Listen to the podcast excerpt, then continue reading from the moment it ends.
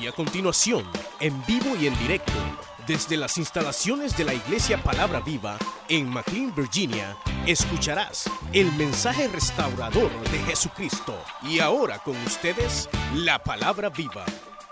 Versículo número 4 y versículo número 7.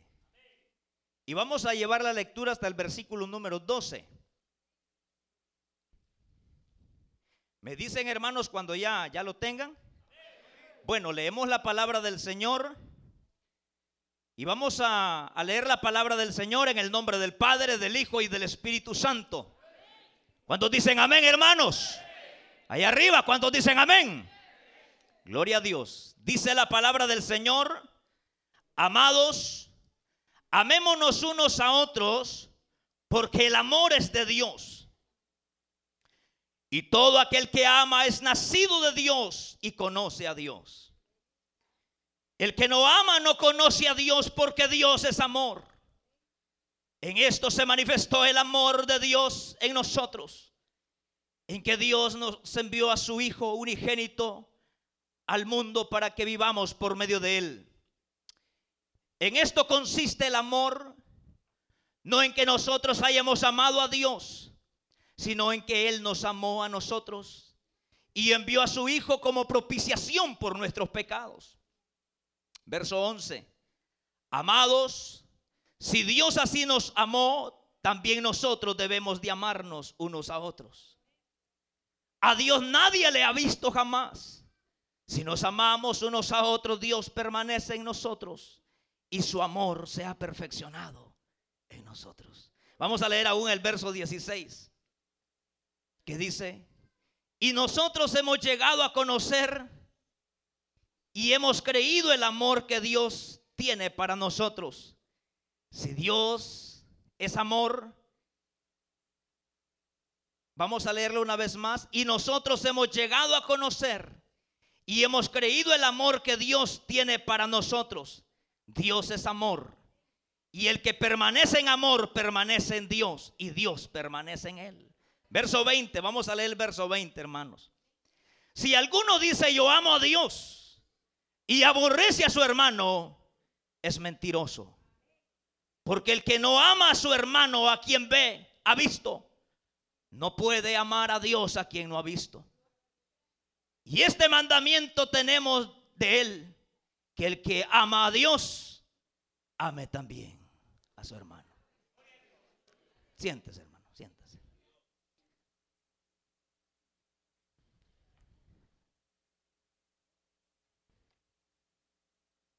Queremos, hermanos,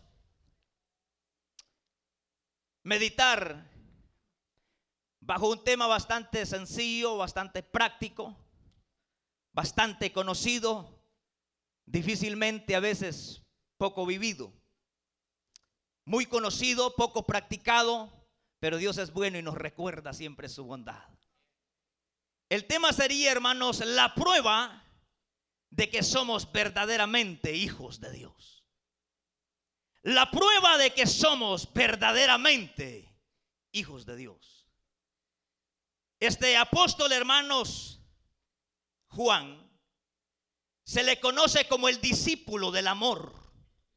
Cristo tenía doce discípulos, pero el Señor Jesucristo siempre tenía un grupo íntimo de esos doce. Apartó a Pedro, a Jacobo y a Juan y les daba a conocer misterios que sus otros discípulos no conocían. En algunas oportunidades, algunos llegan a creer que los demás discípulos le preguntaban a Juan, ¿y qué planes tiene Jesús para esta semana? Porque los demás no tenían ningún tipo de conocimiento, no tenían ninguna tipo de, de revelación de Dios, porque Dios únicamente le revela a aquellos que están en intimidad con Él. Y es allí, hermanos, algunos han llegado a conocer y de hecho que este discípulo se conoce como el discípulo del amor. Sin embargo, hermanos, cuando, cuando echamos un vistazo retrospectivamente hacia atrás, llegamos a entender de que en realidad no era así. El apóstol Juan, hermanos, no era el discípulo del amor. En una oportunidad nuestro Señor Jesucristo fue, hermanos, a Samaria. Y hermanos, al ser rechazado el ministerio de Cristo por los samaritanos, eh, le dice Juan a Jesús, maestro, ¿querés que echemos a andar el plan que tuvo Elías con los soldados del rey Ocosías? ¿Querés que roguemos a Dios y descienda fuego del cielo y los consuma a estos samaritanos? Entonces lo que llegamos a entender por la palabra era que Juan no tenía lo que hoy está revelando por medio de esta carta. No tenía lo que se le conoce el amor de Dios en su corazón. Lo que tenía, hermanos, era preferencia. Juan era una persona que tenía preferencia por estar en primer lugar y cuando él no lograba los objetivos, le decía a su madre que fuera a hablar con Jesús. Él le gustaba estar en primer lugar. Lo otro era que era una persona iracunda. Cuando usted ve a alguien que le gusta estar en primer lugar y que sea iracunda y que sea presuncioso, todavía le falta, todavía va en ese proceso. No estamos diciendo que no va a llegar a su nivel de amor hacia Dios, sino que no ha logrado todavía generar eso que Dios produce en la vida del hombre, eso que Dios produce en la vida de la mujer. No ha llegado el ser humano todavía a una madurez excelente de la vida cristiana. Porque Juan, hermanos, era una persona que le gustaba el primer lugar. Segundo, era una persona que, hermanos, era presunciosa. ¿Qué es la palabra presuncioso? En una oportunidad Juancito ve por ahí a alguien que estaba predicando, echándose un mensajazo. Y lo reprendió. Y le dijo, maestro, hemos hallado a alguien por ahí que estaba predicando en tu nombre, pero como no viene con nosotros, nosotros se lo reprendimos, Señor. Porque como Él no es de la zona nuestra, por eso lo corregimos, Señor. Y Jesús le dijo, ustedes hicieron mal. Porque el que no es contra mí, conmigo es. Es decir, que era presuncioso. Cuando usted ve a una persona que le gusta el primer lugar, que es iracunda, que es presunciosa, dice, esta es, esta es mi iglesia. Y si usted de otra iglesia lo menosprecian, Cuidan más el rótulo de una iglesia que su propia relación con Dios. Es decir, que allí comienza a haber un conflicto donde usted puede ver claramente que el amor de Dios todavía no está siendo no está siendo efectivo en la vida de esa persona, porque para empezar todavía dice mi iglesia. Cuando una persona ha recibido el amor de Dios, no dice mi, sino dice nuestra. Ahí está el amor de Dios en la vida de un hombre que dice, esta es nuestra cuenta en el banco. Este es nuestro carro. Esta es nuestra casa. Estos son nuestros hijos, pero cuando alguien dice, esta es mi cuenta, ay, que se la lleve la tristeza a ella, todavía no conoce el amor de Dios. Pero bienvenidos hoy esta tarde, porque aquí está el que reparte amor, Cristo Jesús, el Cristo de la gloria, Cristo de la gloria, está en este lugar, el que reparte del amor verdadero a la vida de los hombres. Ahora el amor tiene la capacidad de transformar, cambiar la vida de los hombres. Yo no sé si usted está de acuerdo conmigo, pero el amor tiene la capacidad de transformar la vida de los hombres, la vida de la mujer. La vida de la persona es transformada, la vida de la persona es cambiada, la vida de la persona es transformada. El amor tiene la capacidad de cambiar la vida del ser humano. Pero ¿cómo podremos nosotros transformar a través del amor solamente habiéndolo recibido de aquel que da el amor verdadero? Este mundo ofrece amor, pero es un amor pasajero. Pero aquí está el que reparte amor, el mismo que se le apareció a la mujer samaritana, la cual había buscado el amor en los hombres, no lo había encontrado, pero esa tarde, ese día dijo, voy a traer agua, dijo ella. Con el hecho de ir a traer agua iba a buscar otra cosa. Tenía dos problemas esta mujer. Las mujeres que iban a traer agua siempre salían en grupos. Ella iba sola. Otro era que iban por las tardes. Ella iba a mediodía. Toda cruzada. Pero lo que ella no se imaginó es que ese día le cambiaría el día para siempre. Es que ese día su vida sería transformada. Es que ese día su vida tendría otro rumbo. Lo que ella no pensó era que al ir a traer agua humana no recibiría agua de esta, sino que recibiría el agua que salta para vida eterna. El agua de diosa, el agua de diosa, el agua de diosa, el agua que salta para vida eterna, el agua que salta para vida eterna. El Cristo de la gloria le dijo, si tú vuelves a tomar de esta agua, volverás a tener sed.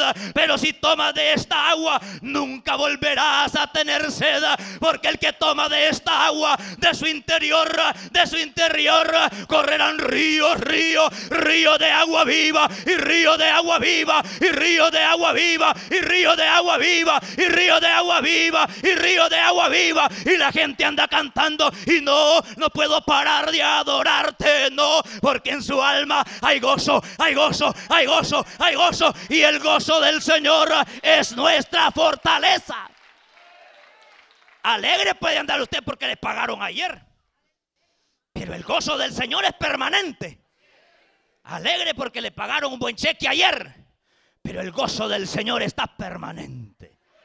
Claro, el amor tiene la capacidad de transformar la vida de los hombres. Cambiar la vida del ser humano. Ahí está la mujer, ¿verdad? Aquella anécdota, aquella, no sé si ustedes la conocen. Ustedes ya conocen todas mis anécdotas, hermano. Pero aquella mujer se quería divorciar. No aguanto más a este diablo. Ya este marido que me tocó, dijo. Ya no lo aguanto más. Agarró el pasaporte, voy para la corte. Dijo, voy a divorciarme de este demonio. Bueno, se fue. Llegó a la corte y le dijo, señor juez, quiero divorciarme, me tocó la mala piedra, este hombre es malo. Gritón fregado, parece un ogro. Cuando llega a la casa llega renegando y el patrón fue que lo sacó de onda y conmigo viene a quitarse. Allá tuvo un gran tráfico y llega soplado a la casa. Y le dice, quiero dejarlo ya, ya, ya. Quiero dejar a este marido. Bueno, le dijo el juez, mira, ¿de verdad te querés divorciar? Sí. ¿Y cómo querés hacerlo? Ya. Yo quiero divorciarme, le dijo la mujer, pero quiero que le duela en el corazón que cuando yo me le vaya sienta que se le fue una maravilla, que se le fue una preciosura. ¿Eso querés? Le dijo el juez, sí. Bueno, para empezar le dijo, te voy a dar un consejo. Te voy a dar 30 días. Y en esos 30 días tú lo vas a hacer sufrir lo vas a hacer sufrir de la mejor manera. Y entre 30 días vienes a divorciarte, vienes a firmar y lo dejas. Y lo dejas chillando de verdad. Eso es lo que quiero, que sufra, le digo. Que sienta que se le fue un tesoro cuando yo me vaya. Cuando llegó allá y le dijo el juez, mira, 30 días tienes que comprarte 30 gallinas. 30 gallinas, juez, ¿por qué? Le vas a alinear una gallina todos los días. Y cuando llegue ese viejo, lo vas a abrazar, lo vas a besar, lo vas a papachar, lo vas a, lo vas a querer, le vas a hacer un licuadito y le vas a decir, aquí está, miren mi amor, una porción de gallina, carne asadita, gallina india asada, y aquí tiene un gran sopón de gallina, así es de que mi amor disfrute la vida. Primer gallinazo. Segundo gallinazo, tercer gallinazo, cuarto gallinazo.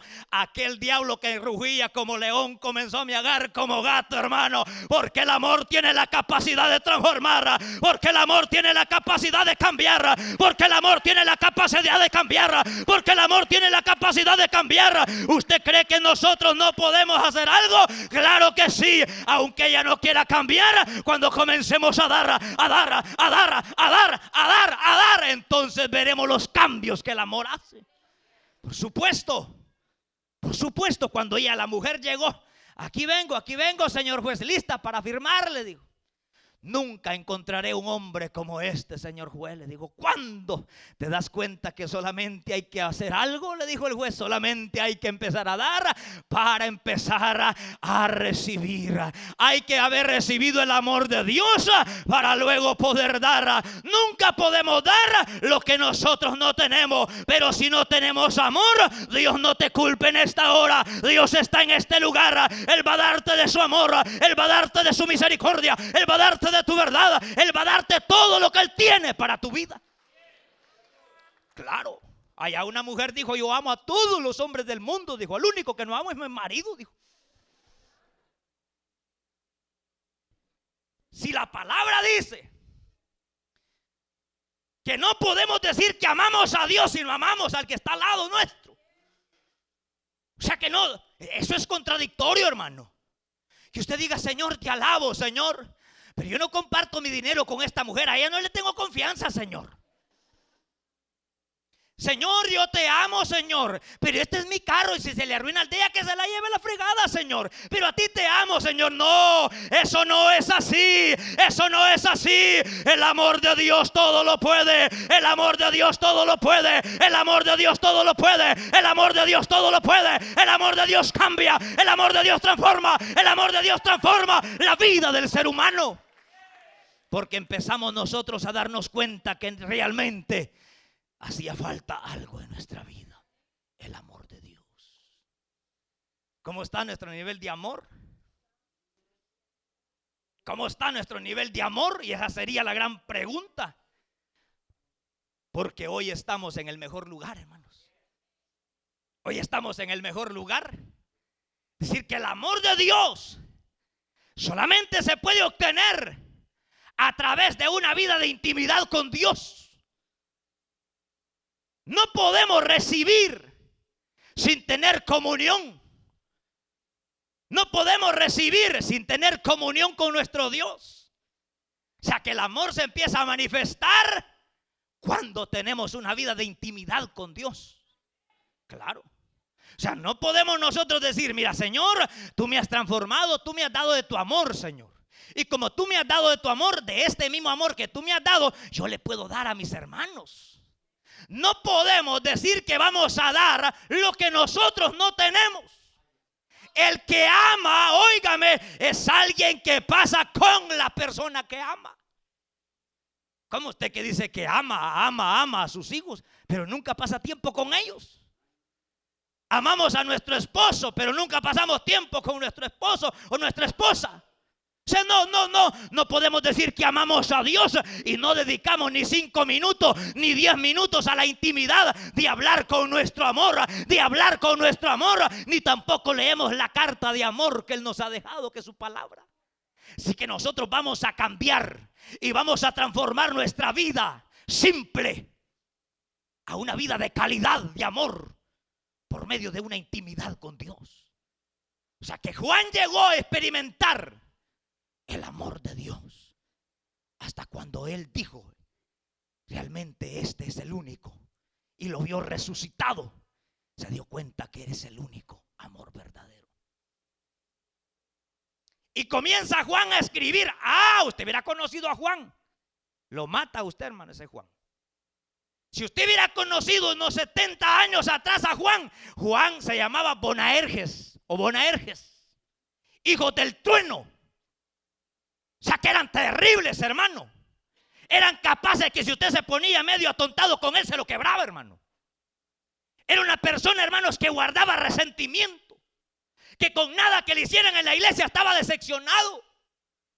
Con nadita que le hiciera algún hermano ya no aguantaba. Ese respiraba amenazas y decía, ¿dónde está ese hermano? Para fusilarlo. Ahora dice, no, devuelvan mal por bien, eh, devuelvan mal por bien. Eh. Eso es eh, el amor de Dios cuando tenemos la capacidad de sufrir algún agravio y aunque nosotros pudiendo defenderlo, no lo hacemos, sino que le decimos, Señor, perdónalos porque no saben lo que hacen.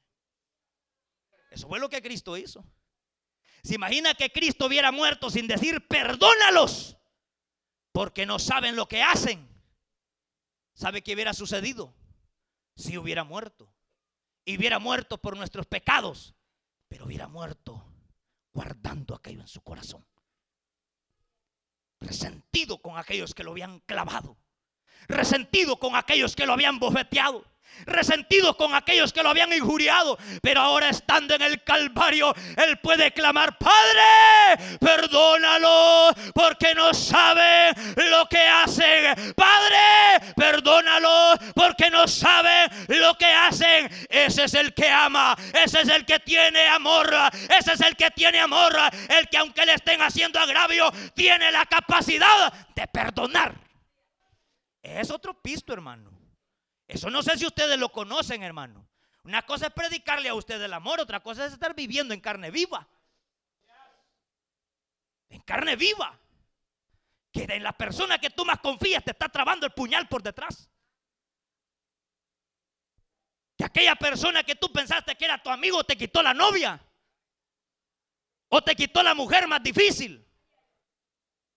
Aquella persona que usted pensó, esta es mi amiga, mire, todo lo que me pasa en el matrimonio, no tengo más a quien confesárselo, sino que a mi amiga, no hay amigas, hermana, no hay amiga, solamente hay un amor que te puede cubrir tu necesidad, y ese Jesucristo, y ese Jesucristo, y ese Jesucristo, y ese Jesucristo. Los amigos de este mundo fallan, los amigos de este mundo fallan, pero nuestro amigo verdadero es nuestro Señor, quien nunca nos fallará. El amor tiene la capacidad de cambiar, hermano. Esta semana yo le contaba a un hermano que trabajo con un señor que es americano. Y mire, hermano, tuvimos tantas dificultades para terminar un trabajo, al grado que como él es contratista, así andaba la vieja, mire, la que le iba a pagar, con el cheque en la mano. Arreglame esto, le dije. Arreglame el otro. Salvador, venga a arreglar esto. Vaya, está bien. Venga a arreglar esto. Ok y te van a pagar al final. Es que me están tirando tomatazos, ya no aguantan, hasta ganas de llorar, tenido desde viejito ya. Me han tirado palos, me han tirado piedras, me dijo, ya no aguanto, estábamos trabajando allá en Maryland. Pero primero Dios me dijo que haya algo bueno. Y nos vinimos de por allá, de Maryland, aquí para Arlington, a empezar un nuevo trabajo. Y me dice el patrón, puede ser de que tal vez allá me vuelvan a tirar tomates, porque el que le tiran tomates es pedradas así, va a en la cara y usted recibiendo, y recibiendo, y recibiendo, y nada con qué protegerse. Tirándole tomates es un ejemplo de él, va. Pero la cosa es, hermano, que venía tan agobiado, porque los problemas agobian, hermano. Los problemas agobian, los problemas tienen, tienen esa, esa situación que agobian, porque uno, hermanos, tiene la capacidad, no tiene la capacidad de rechazarlo con la palabra de Dios. Cuando vinimos a empezar el otro trabajo, tocó la puerta. Hay que orar, me dijo el viejo. Él no es cristiano. Hay que orar, me dijo. Para que aquí no me tiren piedras en la cara, me dijo. No te preocupes, todo va a estar bien. Ahora nos van a tirar lagones grandes de esas piedras grandotas. Y tocó la puerta. Y salió una señora. Bienvenidos, dijo la señora, los estaba esperando. Yo pensé que iban a venir ayer, pero bienvenidos. Y lo abrazó al viejo y le dio un beso aquí. Ese viejo así quedó, mira. Salvador, voy a ir a traer café al Seven. Y voy a traer pan también. Vaya, patrón, vaya. Hermano, le brillaba el rostro, hermano. Le brillaba el rostro, hermano. O sea, quiere decir que el amor tiene la capacidad de transformar. O sea que, hermano, no le estoy contando una, una, una, falacia, gracias, hermano. Una falacia, le estoy contando algo realidad que yo vi con mis ojos, que al viejo se le transformó el rostro y le brillaba el rostro. Y ahora todos los días va a traer café. Y le digo, ya va a venir la señora y va a sacar el perrito a, a pasearlo. Ah, pues voy a sacar mi perra yo también, dice, para andar junto con esa señora. O sea que el amor tiene la capacidad de transformar la vida del ser humano. No es la faja, no es la vara, es el amor de Dios. Es el amor de Dios. Es el amor de Dios. No son las patadas, no son los golpes. Es el amor de Dios que cambia la vida del ser humano. Si mi hermana nunca se quería bañar y ya tenía 14 años. Te vas a bañar, le decía mi mamá, bañate. Yo no me baño. Uy, decía. Yo no me baño. Pero un día a las 5 de la mañana estaba bañando. ¡Ey! ¿Qué le habrá pasado a esta hipota? Dijo mi mamá. Va a venir Choncito como a las nueve, dijo. Choncito era el novio. O sea que hermano, cuando, cuando nada lo puede cambiar al hombre, eh, a la mujer, el amor sí tiene esa virtud de poder cambiar. El amor sí tiene la virtud de poder transformar. Y va a llegar un hombre a verla. Entonces ya estaba bañándose, estaba puliéndose, pintándose los labios, arreglándose el pelo, porque el amor estaba tocando a la puerta. Ahí está. Ahí está. No es a golpes, hermano. Pero ¿qué hubiera pasado si mi madre se saca ahí en una vara y la empieza a pegar más rebelde todavía? Espere que el amor de Dios toque esa vida. Cuando confrontamos a las personas de la misma manera que ellas nos confrontan a nosotros, las hacemos más endurecidas de su corazón. Pero cuando le damos la vuelta a la moneda y le damos la contraparte, entonces aquel que te ha criticado dice, mira, me invito al bufete y como yo lo critiqué, mira el regalito que me traje y yo me lo he estado hartando, mira lo que el hermano está haciendo y me lo ha estado hartando allá contigo. Señor, perdóname, perdóname. Comienza a germinar aquella palabra en su corazón porque se está dando cuenta usted que no le están pagando con la misma moneda. Porque el amor tiene la capacidad de cambiar. Como que usted bien brava con su marido y en la tarde aparece con un ramo de flores. Claro, usted dice, Dios mío, tengo que corresponder con algo. Aunque sea lentejas, le prepara. Aunque sea frijoles negros, ahí preparándole. Un licuadito, mi amor, aquí está licuadito. Vaya, porque está correspondiendo. Pero esto es a través de una intimidad con nuestro Dios. O sea, no podemos nosotros decir que podemos tener, hermanos, el amor de Dios si no intimidamos con Él. Tenemos que pasar tiempo con nuestro Dios. Tenemos que pasar tiempo con nuestro Dios. Y lo otro es que el que ha recibido el amor de Dios es agradecido.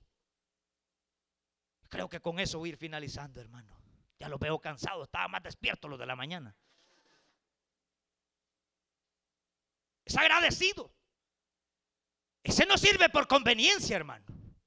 Ese sirve porque sabe que Dios ya pagó un precio en la cruz del Calvario. Ya estaba el cipote rebelde, bien rebelde, un cipote que los cipotes cuando llegan a ocho años son bastante rebeldes. Tremendo el cipote.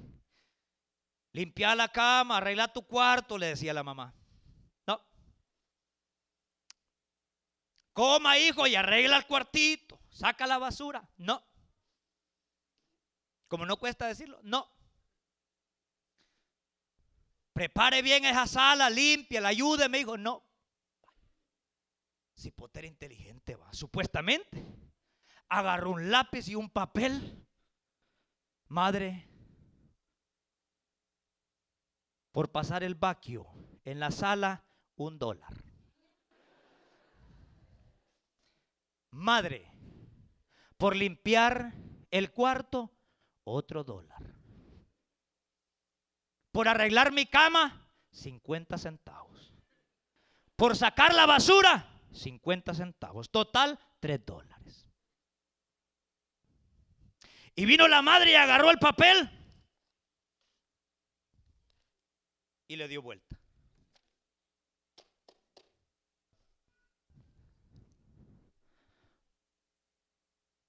Por llevarte al parque gratis. Por prepararte la comida, gratis. Por plancharte la ropa, gratis. Por llevarte al cine, gratis. Por llevarte a la escuela, gratis. Por haberte parido de gratis. El cipote cuando agarró aquello dijo, Dios mío, yo nunca podré pagar los favores de mi madre. Ese es el amor de Dios.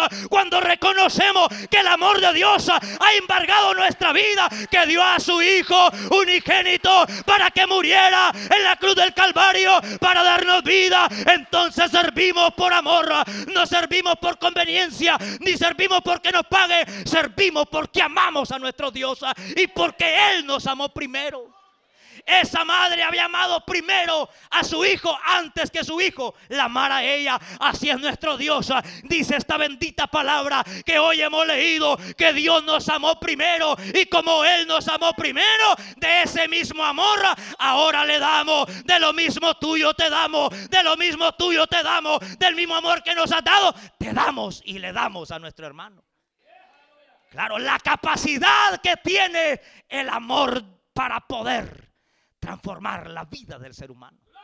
Porque uno pone condiciones, hermano. Si no me ponen en tal privilegio, yo no sirvo, hermano. Entonces quiere decir que cuando a ti te quiten el privilegio, te vas a ir de la iglesia.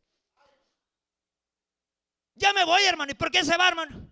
Me quitaron el privilegio, hermano. Entonces usted siempre se iba a ir. Porque lo único que hace que usted esté en este lugar es el amor de Dios. Es cuando usted tiene un corazón agradecido con Dios, agradecido con Dios. El agradecimiento hace que reconozcamos el amor de nuestro Dios, hermanos. Claro, tenemos la capacidad de poder hacer cosas dentro de la misma obra del Señor porque amamos a nuestro Dios. Claro, amamos a nuestro Dios. Entonces cuando nosotros amamos a nuestro Dios, hacemos, hacemos, hacemos cosas, hermano, dentro de la misma obra del Señor porque lo hacemos por amor. Por amor. Y cuando nosotros lo hacemos por amor, todo cambia, fíjese hermano. Que no le dieron plaquita al fin de trimestre, no importa. Mire hermano, que a mí no me dieron placa, hermano. No importa. Sigue hacia adelante.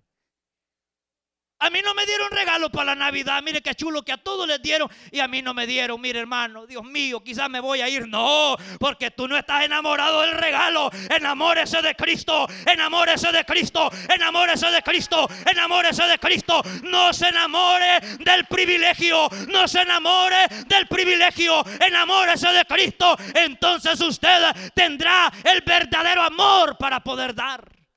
Claro. Entonces podemos nosotros dar porque estamos agradecidos con Dios. Agradecidos. Agradecidos. Cuando hay agradecimiento, hay obediencia. Hay obediencia. Hay obediencia. Haga, hermano. A mí ni en cuenta me toman. Vaya ya, hermano. Ni oraron por mi cumpleaños. Haga eso, hermano. Ni regalo que me dieron. Ay, Dios mío, cuando uno ve ese tipo de gente así, Dios mío, esta gente estará enamorada de Cristo. ¿De quién? Porque cuando yo fui líder hace como unos tres años, hermano, eh, hermano, yo, hermano, se me fue gente de la reunión porque yo no le daba una ofrenda.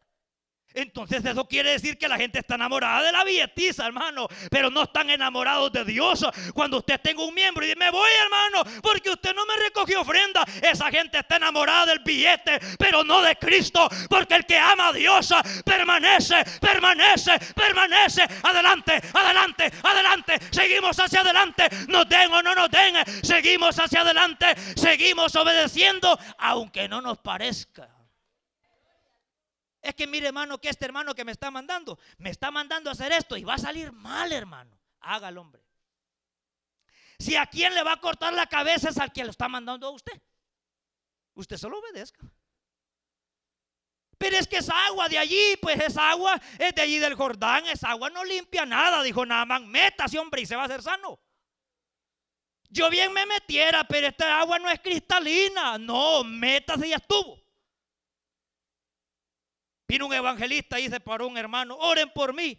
Y como yo era diácono, hermano, vaya a orar. Vine yo a orar.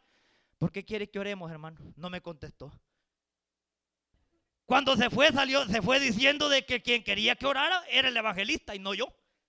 Yo pensé que iba a orar el evangelista. ¿Y saben a quién mandaron? A Salvador mandaron, mire. No, si los milagros no los hace el hombre. Los milagros no los hace el hombre. Los milagros los hace Dios.